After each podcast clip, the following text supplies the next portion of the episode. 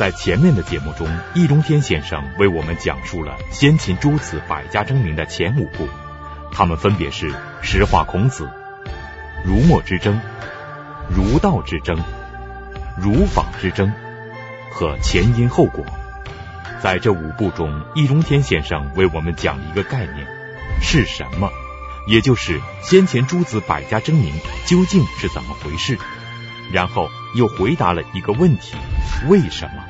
也就是在那个时代，先秦诸子百家争鸣为什么会出现？从今天开始，易中天先生将为我们讲述这个系列的最后一部“继往开来”。在“继往开来”中，也有一个核心问题，那就是怎么办？面对先秦诸子百家争鸣的思想，在不同的时代背景下，我们应该怎么办？厦门大学易中天教授做客百家讲坛，为您讲述先秦诸子百家争鸣第六部《继往开来之灰色的船票》。先秦诸子百家争鸣是我们民族的宝贵遗产，也是世界文明的宝贵遗产。怎么办？继承吗？这还要讨论吗？好，继承。问题没那么简单。比方说，孔子有一句名言：“唯女子与小人，为难养也。”请大家说说继承不继承？这个很麻烦啊。为什么呢？这句话明明白白就是歧视。有人说这不是歧视啊。至少这不是性别歧视啊，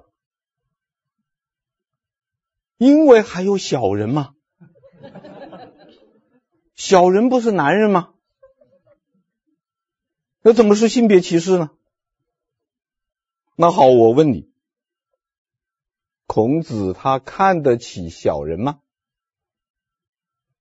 看不起，是不是？那么他看得起和小人一样的女人吗？那肯定也是看不起嘛。都看不起，怎么不是歧视啊？而且小人只是男人的部分，不是全部男人。女子呢，是女人的全部啊。也就是说。孔子看不起一部分男人和全体女人，这个也能继承吗？这不有问题了吗？所以这句话历来是作为批判的对象，要批判孔子的时候拿这句话说事，这就让一部分喜欢孔子的、拥护孔子的主张。继承孔子思想的人为难了，那怎么办呢？他做解释说：“其实啊，这里的女子呢是孺子的意思。我们去读《论语》，说到孺，孺就是你了，《论语》里面都写作女，这个解释恐怕很难成立。因为这样一来，这句话要怎么翻译呢？只有你的儿子和小人是最难养的。”是有这样说话的吗？谁的儿子啊？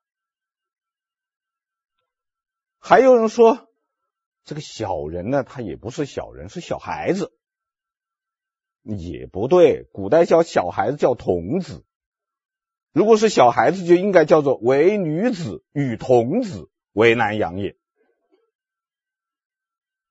所以这些辩解呢，都恐怕都说不通啊！我个人认为说不通。孔子这句话就是歧视，是性别歧视，是阶级歧视。而最让我们一般人听了这句话愤怒的呢，它不在于这个性别歧视，其实，因为我们知道中国古代它就是男尊女卑，孔子他不主张男尊女卑，那才怪了。让人受不了的是，怎么能够把我们女人和那个道德败坏的小人相提并论呢？他受不了这个。那这个问题，我们要实事求是的说，孔子这句话，他是性别歧视，是阶级歧视，但不是道德歧视。孔子没有女人不道德的意思，没有在道德上贬低女人的意思，我们就得弄清楚什么叫君子，什么叫小人。在孔子的时代，君子和小人这两个概念是有两种定义的。或者说是有两种意义的，一种是阶级的和身份的意义，还有一种是品级和道德的意义。阶级和身份的意义是君子小人的本来意义，就是原本这两个词是表示不同的阶级和不同的身份。要弄清楚这个问题呢，必须懂宗法制。宗法制度，我们在前面讲过，它的核心内容是什么呢？嫡长子制，就是这个男人的正妻所生的第一个儿子叫嫡长子，他的地位是最高的。啊，正妻生的其他儿子叫次子，妾侧室，也就是小老婆生的儿子叫庶子，嫡长子老大，次子老二，庶子老三。那么这些儿子长大了以后，他要分家，分了家以后怎么样呢？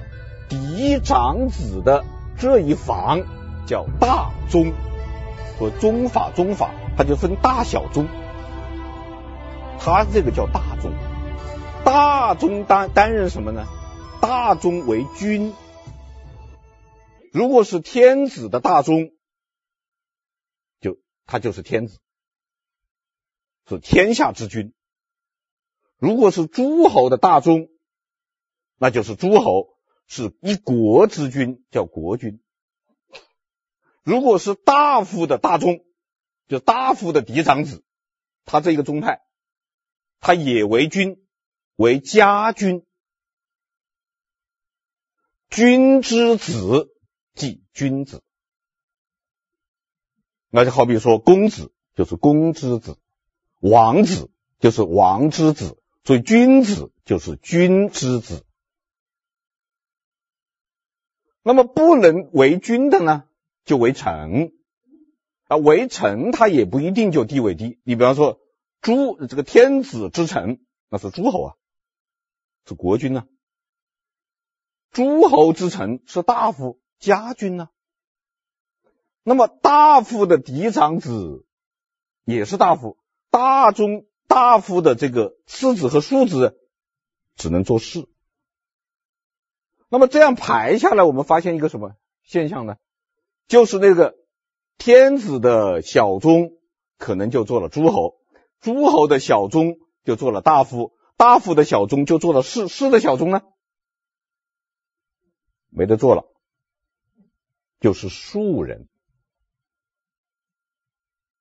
庶人就是平民了。这样一来的结果是什么呢？君之子。是少数，大量的那些小宗要去做庶民，他们为什么是庶民？为什么是平民？因为他们是小宗之人，简称小人。所以君子和小人这两个概念是由宗法制确定的，这是阶级和身份的区别，没有道德区别的意思。但是后来呢，这两个词开始发生变化。有了道德意义了。为什么呢？就因为君之子，他是大宗，他继承着家族的爵位、财产、血统，他掌握着最优厚的社会资源和文化资源，因此他受的教育最好。他受的教育好，他的教养就好，他的教养好，他的修养就高，修养高，品位就高。所以君子受到的是什么？是正规的、贵族的、高雅的道德教育、文化教育、艺术教育，因此品位高雅。小宗之人呢，他受不到这么好的教育。那么他的修养就差，他的品位就低。比方说，他有低级趣味，他欣赏流行音乐。君子是听古典音乐的，是不是啊？你要问君子，你的爱好是什么？欣赏古典音乐、交响乐啊。小人呢？小人呢？街头巷尾听一流行歌曲，有有品位不同啊，它就有品级的区别。而在中国古代的这个艺术修养和道德修养，它是划等号的。就我们古人的观念，就认为一个人艺术修养高，他道德修养就高啊。那小人呢，他艺术修养也低，道德修养也低，结果君子就和小人就有了这样一个道德的和品级的意义。是这么演变过来的。那我们现在回过头来看，孔子说“唯女子与小人，为难养也”，他使用的是哪个概念呢？是阶级意义和身份意义的概念。意思是什么呢？是女人就像那些小宗之人。你拿他没有办法，怎么个没有办法呢？孔子的原话是：“近之则不逊，远之则怨。”这句话什么意思呢？就是女人、啊，和那些小宗之人一样，你太亲近了呢，他们不谦虚；你太疏远了呢，他们有意见。你怎么着都不是，所以“唯女子与小人，为难养也”这句话的关键词是“难”，不是歧视，是难。为什么难处理呢？因为大宗小宗都是同宗，都是同宗，男人女人都是家人。都是一家子，一家子你疏远他，他当然有意见。但是你如果亲近他啊，他忘了他是小宗，他以为跟你平起平坐的；他忘了他是女人，他以为跟你男人平起平坐的。他没大没小，所以不能太亲近，但是又不能太疏远，不好办，难呐。唯女子与小人。为难养也，这就是孔子说这句话的时代背景和阶级背景。我们不了解这个时代背景，不了解这个阶级背景，我们就读不懂孔子的这句话。而孔子讲这句话的这个时代背景没有了，宗法制我们现在已经没有了，不存在了，问题还在。什么问题呢？人与人之间怎么相处？比方说，我们夫妻之间、恋人之间、男女之间，我们应该怎么样？啊，要不要讲掌握一个分寸和尺度？也就是说，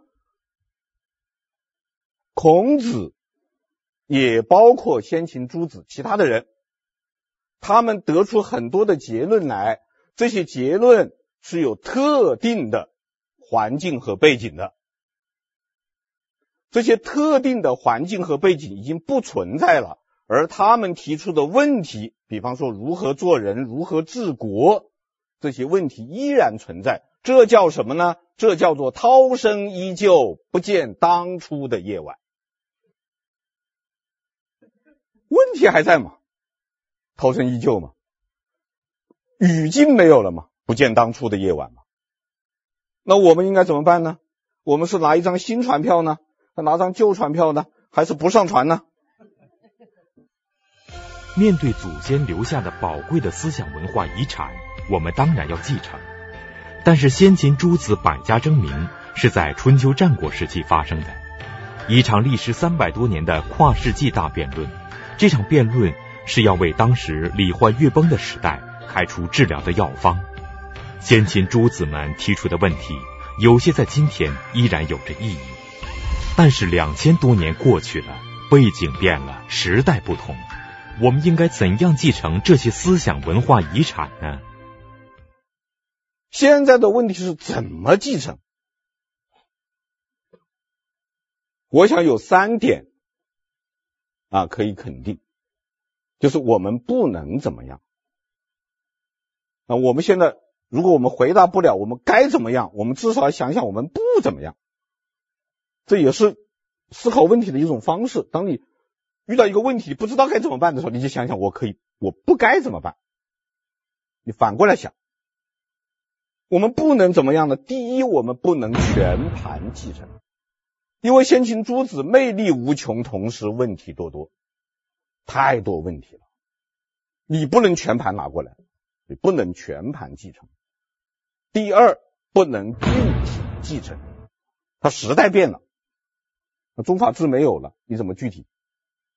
第三，不能直接继承，为什么不能直接继承呢？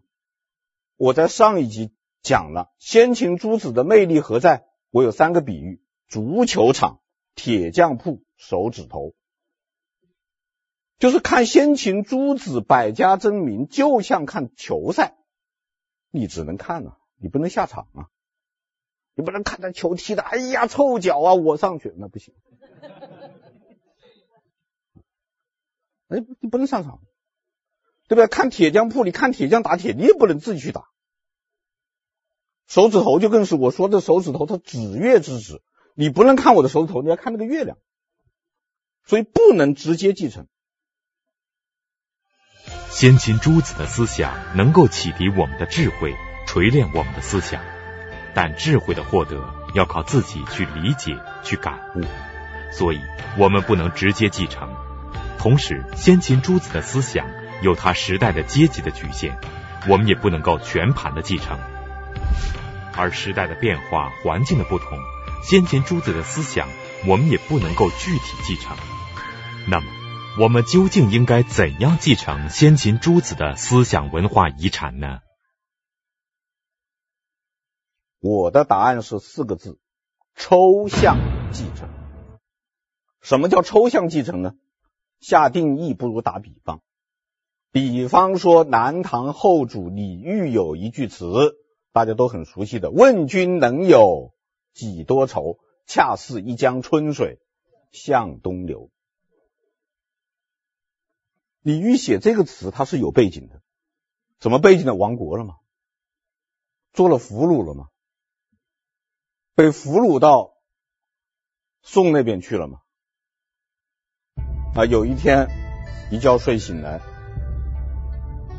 小楼昨夜又东风，故国不堪回首月明中。一样的春风，一样的小楼，我的国家我回不去了。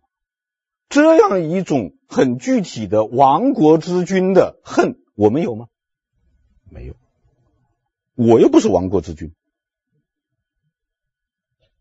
我也不想亡国。但是我们可以欣赏这首词，因为我们也有我们的愁啊。我们愁是别样的愁，但是也可能是恰似一江春水向东流，这是共同的。这样一种情感体验，就叫做抽象体验。所谓抽象体验，就是把你的体验从具体的艺术家那个具体的环境和语境当中抽离出来，然后自己加上自己的人生经历去体验它。这就是艺术品能够欣赏的原因所在。否则，每个艺术家他都有特定的原因，是不是啊？也许哪个音乐家他哪天失恋了，他写一首曲子回来了，那你没失恋呢？同样的，对于思想家的思想，我们也可以抽象继承。怎么样抽象继承呢？就是把这个思想家他说这些话的特定的那个环境，我们把它去掉，把它的合理内核把它抽出来，啊，抽离出来，抽象出来，加以继承。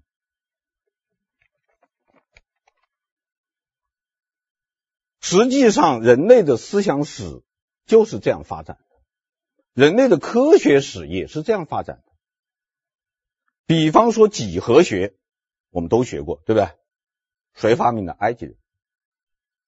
埃及人为什么要发明几何学？尼罗河改道，那个尼罗河啊，每年都改道，那河两岸的土地呢，每年都变，他每年都要丈量土地、测量土地，他要算呢，他发明几何学。但是我们拿过来可以干别的嘛？我们不测量尼罗河的土地嘛？同样的，朱子的思想我们也可以这样嘛？就说刚才孔子的那句话：“唯女子与小人为难养也。”可不可以抽象继承？可以的。怎么样抽象继承？做事讲掌握分寸感，不要太近，也不要太远，恰到好处，中庸。做事做人都可以，那都可以这样继承，这就是抽象继承，这就解决了先秦诸子魅力无穷、问题多多的问题。我说先秦诸子魅力无穷、问题多多，我举个例子，比方说墨子，墨子有一个观点叫鬼神论。就是墨子主张鬼神是存在的。墨子为什么要主张鬼神存在呢？他认为鬼神可以帮助一个人为善。墨子这本书里面有一篇文章叫《明鬼篇》，明鬼就是明确有鬼。开头就说了这么一段话，他说：“为什么现在天下大乱？为什么现在人心不古？”为什么现在道德堕落沦丧？原因就在于大家都不信鬼。他不知道世界上存在着鬼，鬼神。鬼神是干什么的呢？专门监督我们干好事干坏事的。谁要是干了好事，鬼神就会奖励他，比方说让他身体健康啊，让他升官发财啊。那谁要是干了坏事呢？鬼神就会惩罚他。啊，比方说让他这个生病呐，啊，让他这个破产啊，啊，等等，那大家都不相信，这道德就堕落了。这个话有问题啊！啊，你不是说那个鬼神就是扬善惩恶的吗？那我们信他，他也扬善惩恶；我不信他，他也应该扬善惩恶嘛，对不对？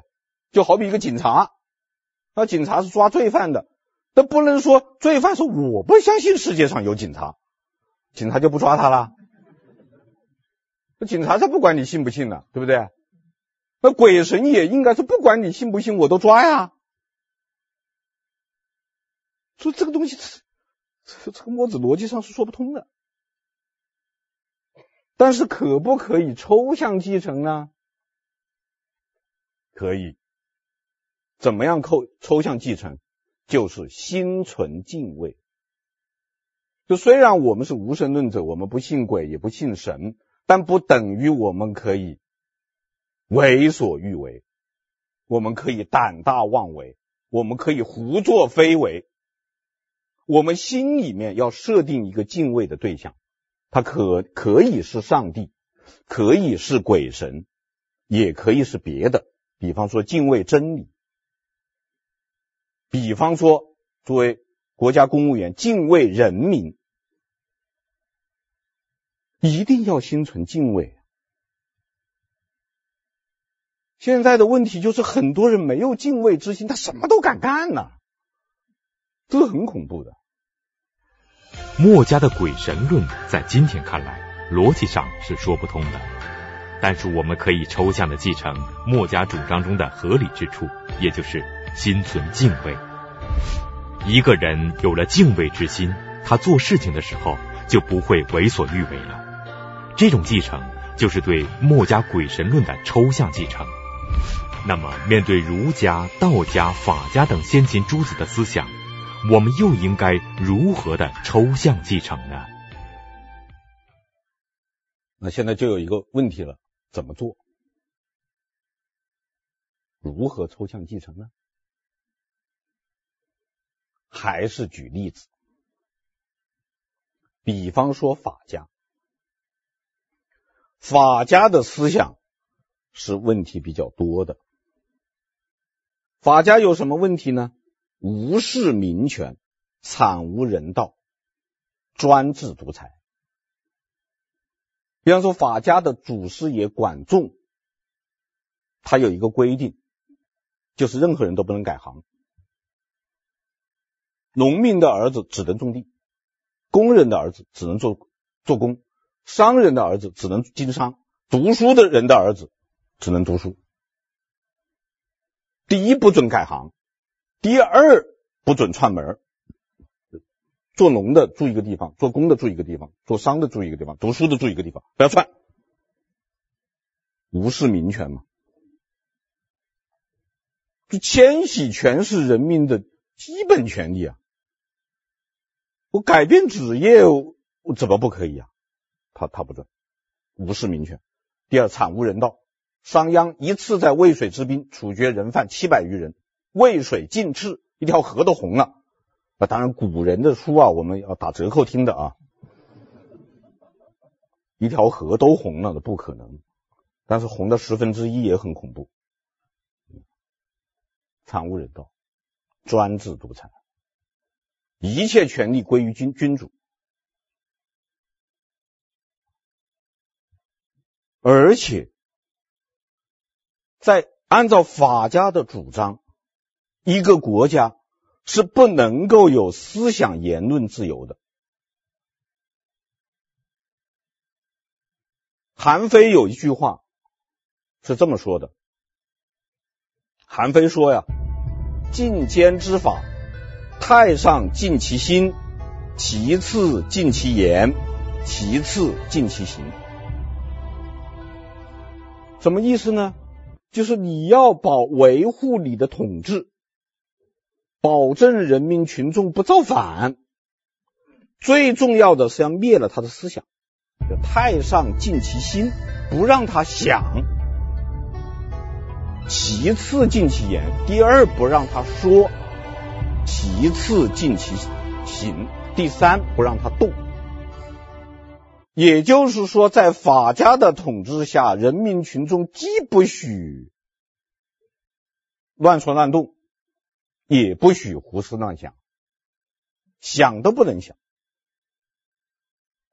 这就是法家所谓的法治。这个法治和我们今天讲的具有世界意义和现代意义的法治完全不是一回事。现代法治的一个基本原则就是只禁止行动，不禁止思想和言论。这是现代法治的共识。而法家呢，首先是禁止思想。韩非说：“民主之国，无书简之文，以法为教；无先王之语，以密为师。”什么意思呢？图书馆把它灭了，阅览室把它灭了，私人藏的书把它拿过来烧了，一个。圣明君主治理的国家里是不能有书本的。怎么进行教育呢？以法为教，读国家的法令政策文件，只准学文件，其他书不准看。知识分子通通消灭掉，只留下官员，以官员为老师，这叫以吏为师。因为韩非他们主张的国家，他除了君主以外，人命当中只准有两种人，一种是战士，一种是农民。搁在当中的是官员啊，官员去教导战士和农民，这就是秦始皇焚书坑儒的理论准备和思想准备。所以法家这个思想是很成问题的。但即便是这样成问题的思想呢，它也有可以抽象继承的东西啊。什么东西呢？以法治国，公开、公正、公平。韩非说：“法莫如显，使民知之。”就是法律一定要公开。韩非说：“法不阿贵，神不扰取。”就是说，法律一定要公正，就不管你是贵族还是平民，是官员还是老百姓，一律平等。第三，韩非说，行过不避大臣，赏善不以匹夫。犯了错误，哪怕是朝廷重臣，你也要处分；做了好事，哪怕是普通老百姓，你也要奖赏。这叫公平、公开、公正、公平，以法治国。这个原则拿到今天，搁到世界上哪儿都适用，完全适用，完全可以抽象继承。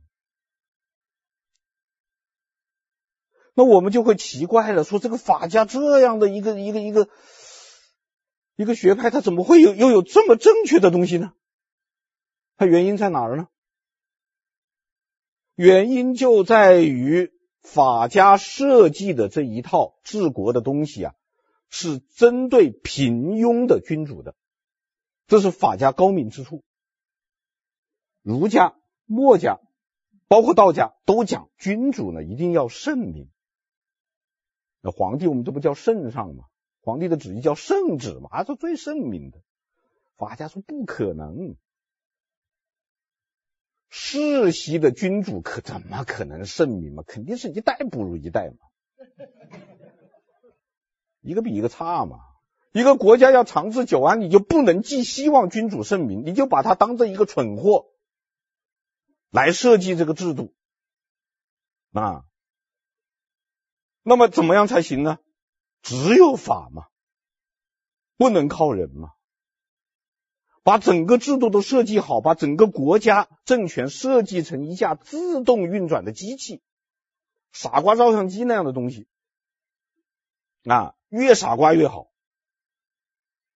最后呢，帝王治天下，只要按一下，他总会吧？从这里我们就看到了法家的合理之处。这个合理之处可以概括为这样一句话：制度比人可靠，这是法家高明的地方。所以我们看先秦诸子，他确实是叫做魅力无穷，问题多多，只能抽象继承，也可以抽象继承。也就是说啊，我们上先秦诸子。这艘客船不是用旧船票，也不是用新船票，是用一张新的旧的灰色的船票，我称之为灰船票。这个船票怎么样拿到手上呢？第一要做分析，就诸子的思想拿过来，我们分析一下他当时是一个什么样的情况提出来的啊，做分析。第二呢，找内核，要找到它合理的东西。比方说，儒家主张仁爱，他的目的是什么呢？维护等级制度。等级制度是不好的，我们不要；仁爱是好的，我们拿过来。法家主张依法治国，他的目的是维护君主的统治，这个是不好的，我们不要；但是制度比人可靠这一条，好的，我们拿过来；他的公开、公正、公平，好的，我们拿过来；他的依法治国，好的，拿过来。然后把他的具体原因不要，这叫什么？这叫去色彩，就是把他们的时代的阶级的色彩洗干净了，把所有的思想家都洗成灰色的。最后怎么样呢？再阐释，我们用今天的观点，站在今天的立场上，对它进行重新解读，然后再链接到我们今天的建设和生活当中去。这就是抽象继承，这也就是我们对待先秦诸子百家争鸣的态度。那么，可能就会有。有人要问了，那你从先秦诸子那里，你抽象继承了一些什么呢？我们从下一期开始，给大家一一道来。谢谢。